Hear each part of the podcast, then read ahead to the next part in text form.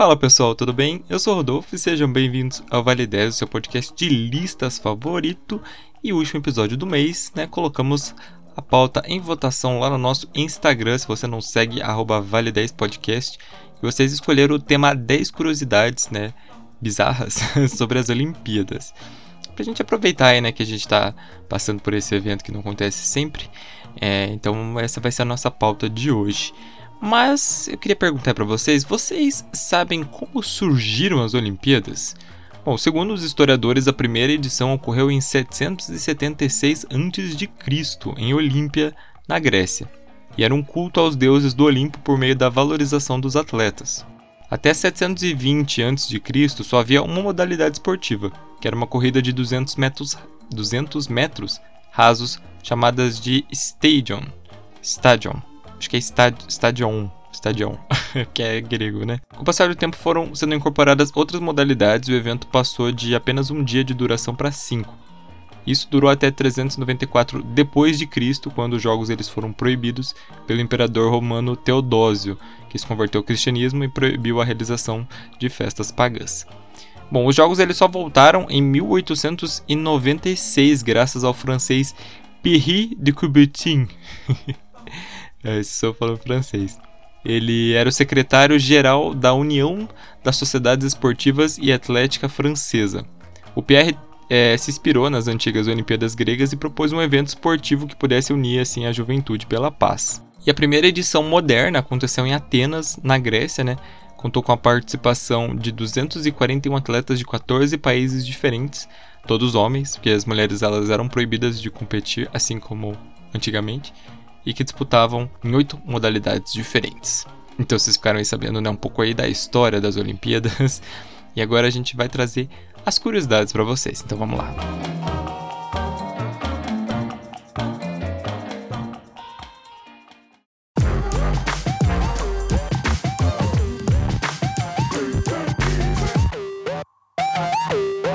Em décimo lugar, vamos começar falando sobre as medalhas, né? As medalhas aí, hoje, né, no dia da gravação de hoje, na realidade, foi quando a nossa querida Rebeca aí ganhou a prata, né, inédita no feminino de ginástica, né, no, no solo. É, parabéns para ela. Também tivemos aí o ouro do, do surfista lá do Ítalo. Tivemos aí bronze no, no judô, acho que era. Desculpa se eu estiver falando errado. É, mas enfim. É, vocês sabiam que antigamente nem medalha tinha? Na Grécia Antiga, os vencedores eles só ganhavam uma coroa de louros. É, na primeira Olimpíada Moderna, né, de 86, o vencedor ganhava uma medalha de prata e ramos de oliveira, enquanto o segundo lugar ganhava uma medalha de cobre e ramos de louro. As medalhas de ouro, prata e bronze só apareceram em 1904, nos Jogos de St. Louis, nos Estados Unidos. As medalhas de ouro, elas eram realmente feitas de ouro, é, porém isso só durou até 1912, quando o Comitê Olímpico percebeu que o ouro assim, era muito caro para ficar esbanjando. E hoje a medalha de ouro é feita assim de uma liga contendo 92,5% de prata e 6 gramas de ouro, além de outros metais. A medalha de prata ela é feita puramente do material, enquanto a de bronze é feita de uma liga de cobre e de zinco. Uma curiosidade é que a partir dos Jogos do Rio, em 2016, as medalhas começaram a utilizar materiais reciclados de aparelhos eletrônicos. Inclusive as medalhas de Tóquio, elas são 100% recicladas desses materiais. Foram reutilizados mais de 100 milhões de aparelhos para fazer a retirada desses materiais.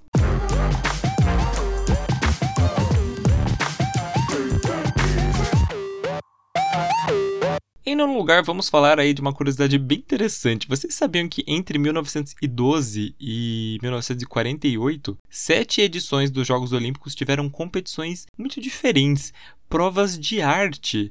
Eram cinco modalidades: literatura, música, pintura, arquitetura e escultura.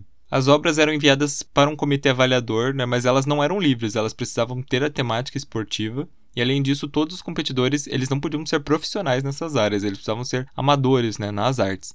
Dois atletas, inclusive, conseguiram a proeza de serem medalhista tanto nos esportes quanto nas artes.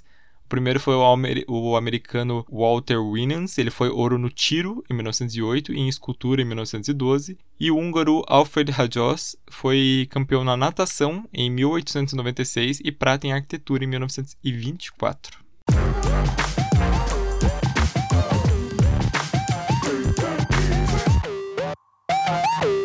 Em oitavo lugar, vamos falar aí de uma curiosidade mais 18.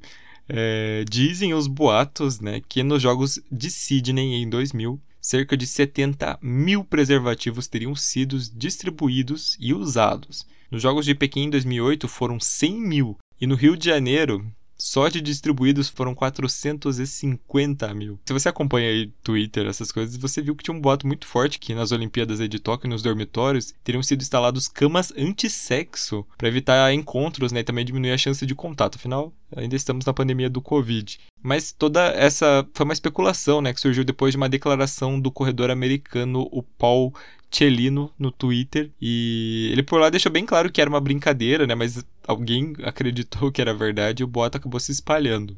As camas, na verdade, elas são feitas de papelão reciclável, elas suportam até 200 quilos. Inclusive o ginasta irlandês, o Rhys McLennan, ele fez um vídeo testando a resistência da cama, mas foi pulando, tá? Não, não foi testando de outro jeito.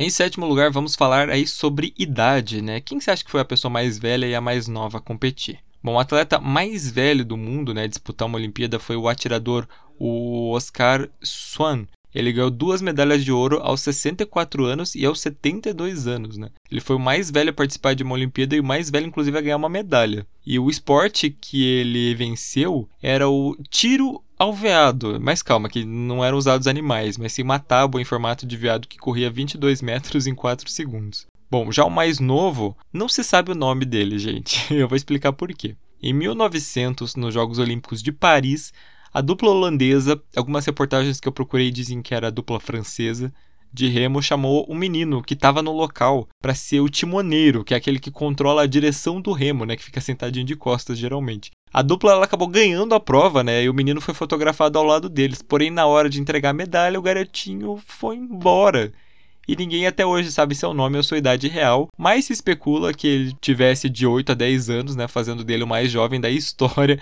a competir, mesmo que tenha sido rapidinho, tipo, chega aqui, vamos ali competir com a gente e ganhar o ouro. Já o título oficial do mais jovem é do grego o Dimitros Londras, que competiu na ginástica olímpica de 1896 com apenas 10 anos de idade. Hoje, para você competir na ginástica, você precisa ter no mínimo 16. Agora em Tóquio, né, a australiana a Mary Hanna é a atleta mais velha a competir com 66 anos, disputando a modalidade de adestramento individual né, dos, dos cavalinhos. Já a mais nova era a Síria Henzaza, de 12 anos, que competiu pelo tênis de mesa. E na delegação brasileira, o mais velho é o cavaleiro Marcelo Tossi, com 51 anos, também aí do hipismo. E a mais nova aí é a nossa fadinha do skate, né, a Raíssa, com apenas 13 anos, que levou prata aí na madrugada de domingo para segunda.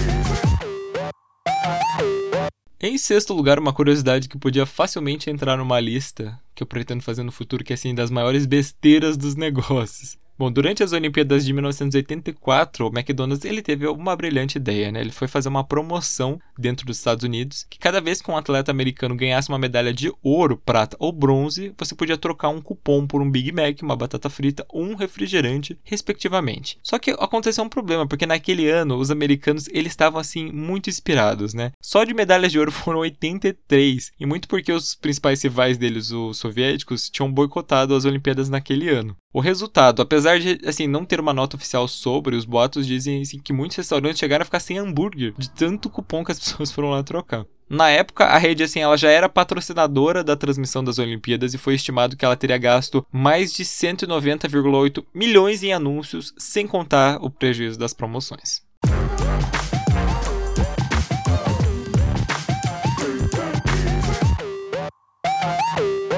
Em quinto lugar, eu trouxe uma curiosidade, foi o primeiro atleta a cair no exame antidoping. Ele se chamava o Hans Gunnar Liljenwall. Ele era um atleta sueco, né, como vocês podem ver pelo nome. Ele estava assim um pouquinho nervoso durante as Olimpíadas na cidade do México, em 68. E ele resolveu dar aquela acalmada. O que, que ele fez? Bebeu duas cervejas antes de competir só que a equipe dele acabou ganhando bronze, e foi justamente nessa Olimpíada que foi regulamentado a resolução sobre as substâncias proibidas. E por causa disso, né, eles foram desclassificados depois da comissão antidoping entender que a quantidade do álcool do Hans era acima do permitido e, e que isso poderia né, ter influenciado na vitória deles.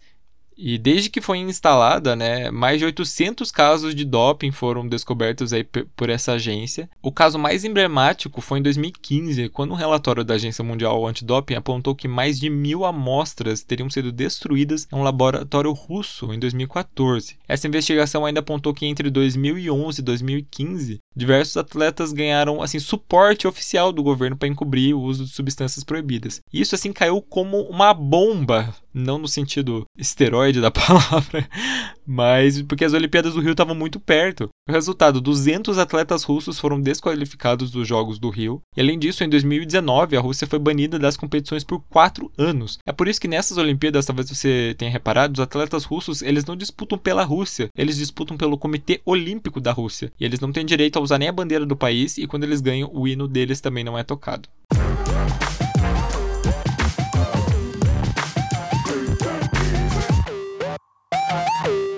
Em quarto lugar, vamos falar aí sobre os esportes que já foram olímpicos e não são mais. Bom, atualmente são 46 esportes né, disputados nas Olimpíadas de Tóquio. E desde os tradicionais aí, das provas de atletismo, tivemos aí alguns estreantes, né, como o skate e o surf. E além deles, tiveram esportes que já foram retirados e voltaram agora, como o beisebol e o softball. E, bom, dentre os esportes aí que já foram olímpicos né, e não voltaram, a gente separou alguns assim muito peculiares. Vocês sabiam que o cabo de guerra, né, que parece uma brincadeira aí que a gente faz no ensino fundamental, ele é inclusive reconhecido como esporte em alguns locais, né, participa até dos Jogos Mundiais, que é uma, tipo uma Olimpíada só que com alguns esportes meio diferentes. Ele era um esporte olímpico entre 1900 e 1920. Inclusive os maiores vencedores foram os britânicos com dois ouros, duas pratas e um bronze. Outro esporte que já foi olímpico foi o croquet. Talvez você nunca tenha visto ao vivo, mas você já viu em algum desenho com certeza, que é o objetivo é lançar bolas através de arcos, né, com uso de um taco especial que parece um martelinho. Isso é no, bastante no pica-pau você já deve ter visto. o croquet ele fez parte dos Jogos Olímpicos uma única vez, né, nas Olimpíadas de Paris em 1900. Também nas Olimpíadas de Paris tiveram assim duas modalidades muito esquisitas de natação: a natação com obstáculos e a natação submersa. Bom, na primeira os competidores eles saltavam, né, sobre barcos e também mergulhavam por baixo deles. E já na segunda a ideia era ficar assim o maior tempo possível submerso, já que os competidores ganhavam dois pontos por cada metro percorrido e um ponto por cada segundo debaixo d'água. Mas falando em barcos, né, que a gente falou aí, nas Olimpíadas de Londres em 1908 teve a modalidade corrida de barcos, sendo que esse foi o único esporte esporte com motor até hoje. E ele, assim, provavelmente foi retirado porque deu uma dor de cabeça, porque, assim, só um competidor conseguiu terminar a prova em cada corrida que eles fizeram, porque os motores viviam dando problemas. E, assim, com certeza o esporte mais controverso dessa nossa lista foi o tiro ao pombo. Novamente, nas Olimpíadas de Paris de 1900, que deve ter sido, assim, uma loucura essas Olimpíadas, em que quase 300 pombos foram mortos, né, durante a disputa. E a modalidade, assim, foi super criticada e com razão. O tiro ao pombo chegou a aparecer por mais quatro edições, mas agora, ao invés de animais vivos, eles usavam pombos de argila.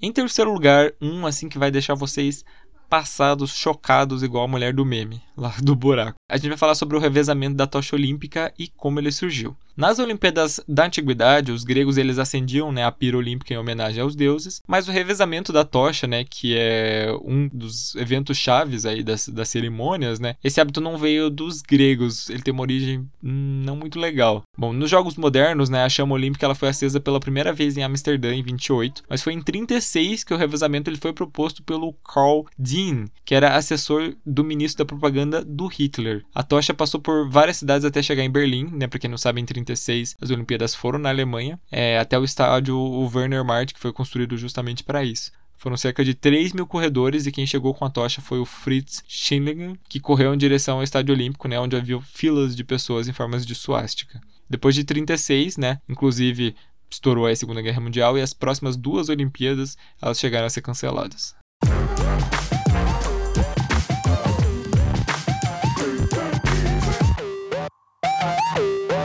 Segundo lugar, uma história que pode claramente acontecer num episódio, sei lá, do Bob Esponja. Em 1904, né, nos Jogos Olímpicos de St. Louis, nos Estados Unidos, estava acontecendo a Maratona Olímpica, né, que é aquela corrida, né, que dura um pouco mais, né, alguns quilômetros. O norte-americano, o Fred Lors, ele foi o primeiro a cruzar a chegada. E aí tudo bem, né? Ele chegou a ser condecorado com a medalha, porém ele foi desclassificado.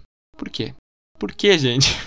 O homem simplesmente correu parte da maratona de carro, mais especificamente na boleira do carro do treinador dele. E por incrível que pareça, ele ainda não foi o primeiro a fazer isso. Logo na estreia em Atenas em 1896, teve um grego chamado Spiridon Belokas. Ele fez parte de um percurso a bordo de uma carroça pessoal faz cada coisa para trapacear que é fogo. Tem um episódio deu para as crianças, não, não tem episódio deu para as crianças. A Jay tá super se preparando para correr uma maratona e o Michael, tipo, não tá. Daí ele faz parte do percurso de táxi, eu acho. E ele ganha dela e ela fica, tipo, muito puta. Esse episódio é engraçado.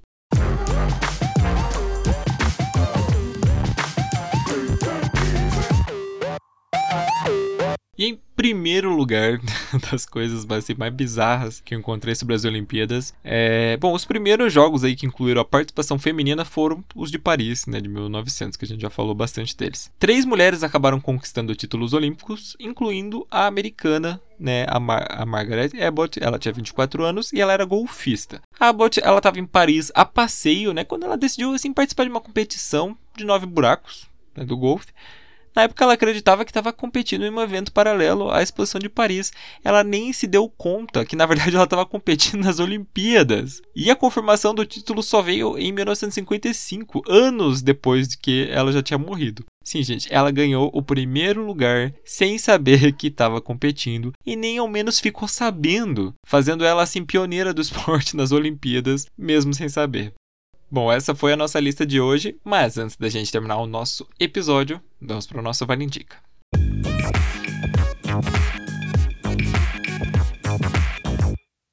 Vale Indica o nosso quadro de indicações e hoje eu vou indicar mais um documentário, que indico sempre documentários para vocês, mas eu quero indicar um documentário que eu assisti novamente para uma disciplina. Essa disciplina, gente, ela é maravilhosa.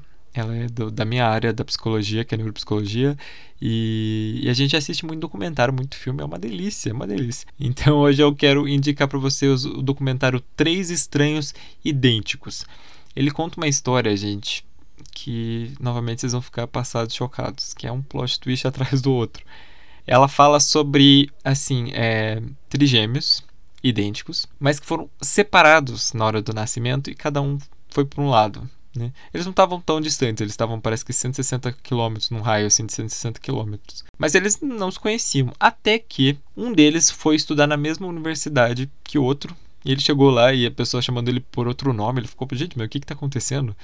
E aí um amigo desse outro gêmeo, um amigo do que estavam falando, né, que era ele, falou, cara, você é muito parecido com meu amigo, vamos lá na casa dele. Chegou na casa dele, os dois sabiam que eram adotados, pá, eles eram gêmeos. O que eles não esperavam é que ia aparecer mais um, mais um gêmeo, assim, eles eram trigêmeos e eles ficaram famosinhos até na mídia e tudo mais. Eis que. Será que eu dou spoiler? Vou dar. Se você quiser assistir sem spoiler, você dá uma pulada ou para de ouvir por aqui. Eis que eles descobrem que eles foram separados propositalmente. Por quê? Porque um cara, ele estava fazendo todo esse tempo um teste, uma avaliação, um experimento com essas crianças que já eram adultos, né, quando foram se encontrar. Ele separou eles de propósito, eles iam na casa dos caras, ficavam fazendo testes, né, avaliações que a gente fala, né, avaliações psicológicas de diversos tipos. Até os pais das crianças adotadas falam que eles achavam que aquilo era um, eles falavam, né, que era um procedimento normal da adoção, que toda criança tinha que fazer esses testes e não sei o que, né? Os, os pais que adotaram as crianças nem imaginavam que eles tinham irmãos. E aí isso gerou um bafafá, gente, porque mexe com ética, mexe com a, a, a questão, né, de você separar irmãos. É, eles também abordam bastante a questão de será que esses gêmeos eles têm tipo aquela ligaçãozinha, né, que a gente escuta falar, porque os três tinham muitas coisas em comum e pensavam muito de um jeito muito próximo. Aí fica aquela coisa, né? Será que isso são coisas do, do aparelho do inconsciente, né, pra galera da psicanálise, é, ou não? São fatores hereditários? Qual é a relação entre fatores genéticos e psicologia, que é uma coisa que a gente estuda na universidade? Esse documentário joga uma luzinha nisso, né? Ele não traz respostas, mas é um caso a, a ser averiguado. Eu achei super interessante assistir assim rapidinho. Eu acho que ele tem acho que nem uma hora e trinta. Então você assiste assim bem rapidinho. Tem na Netflix, você que tem Netflix, vai lá e assista. Três estranhos idênticos. Eu tenho certeza que você vai ficar chocado, mas você vai gostar.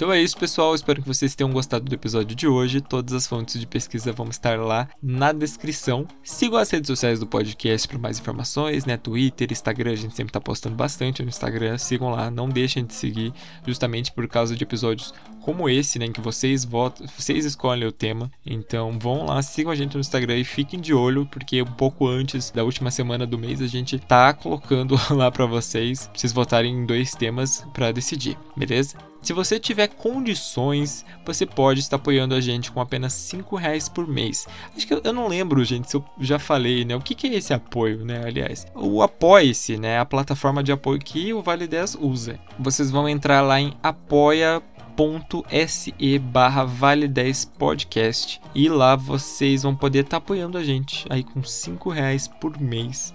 Né? A partir de 5 reais você pode estar tá doando mais que você quiser. Eu coloquei algumas metas lá, porém eu vou arrumar de volta as recompensas. Eu falei que ia fazer isso, eu vou, eu vou continuar fazendo, prometo. É, eu só preciso de tempo e só preciso encontrar também o que oferecer para vocês. É, eu sei que tem, tem podcast que oferece grupo no Facebook, mas eu não acho que isso dê muito certo, porque o Facebook tá morrendo, né, gente? Ninguém quase entra.